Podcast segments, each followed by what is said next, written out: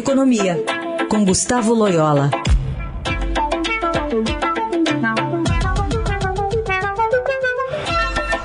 Oi, Loyola, bom dia. Bom dia.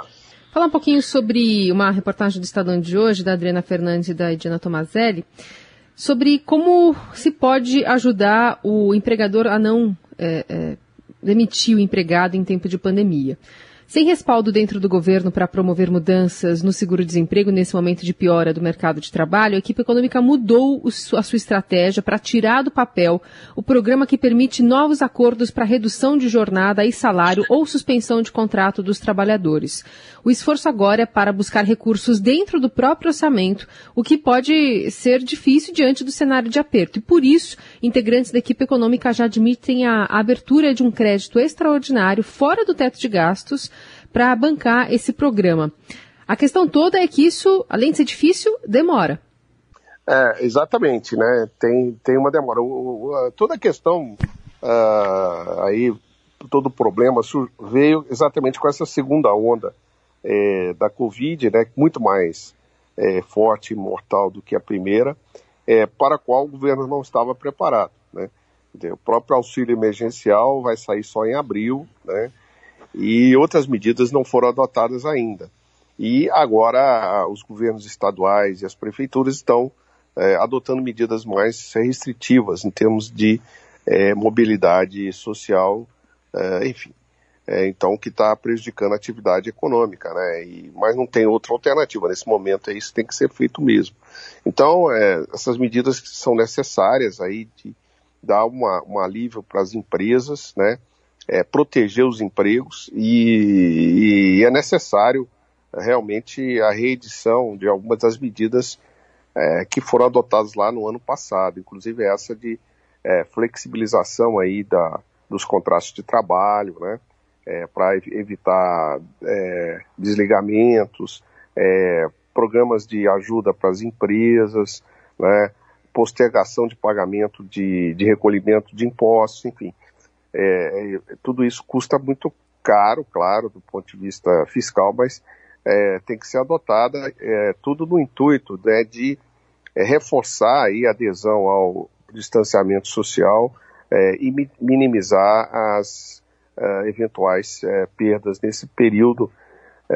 como disse, como, como, o próprio ministro da Fazenda, o ministro da Economia disse, quer dizer, a, a, vitamina que a economia precisa nesse momento, mais importante, é a vacinação e, e, a redução desse número é, é, enorme de casos né, de, de, de Covid é, que nós estamos tendo nesse momento. Né?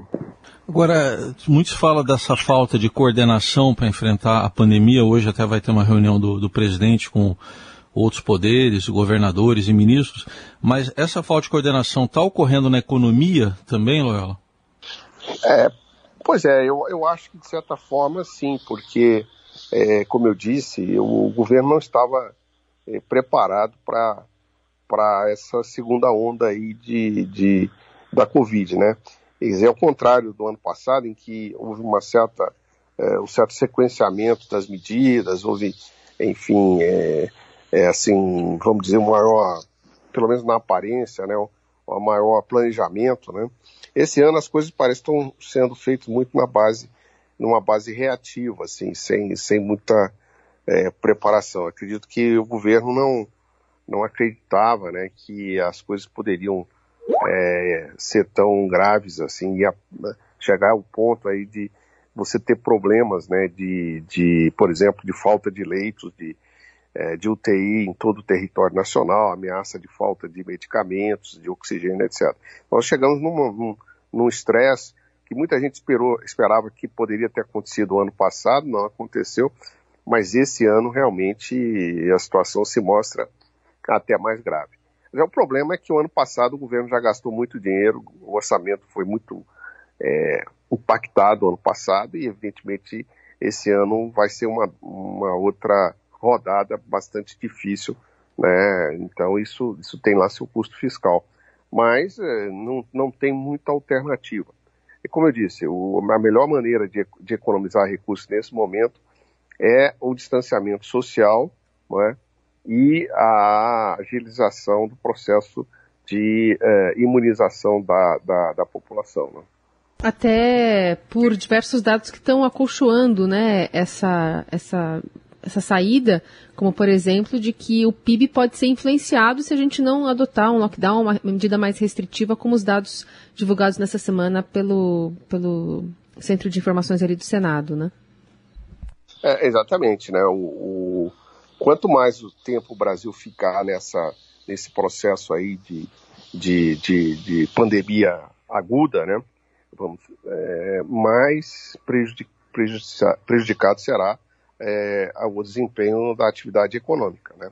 Então, um, um, um, fechamento, um lockdown, por exemplo, ou, ou medidas restritivas fortes, trazem de fato uma redução do PIB naquele momento, mas a duração desse processo é, é, é, é menor e, e, portanto, quando a gente olha ao longo do ano, né, é, as, vamos dizer, o PIB pode se recuperar até de maneira mais rápida, né, e, e, e isso ter no final um benefício maior para a, a economia, para a manutenção de empregos, etc.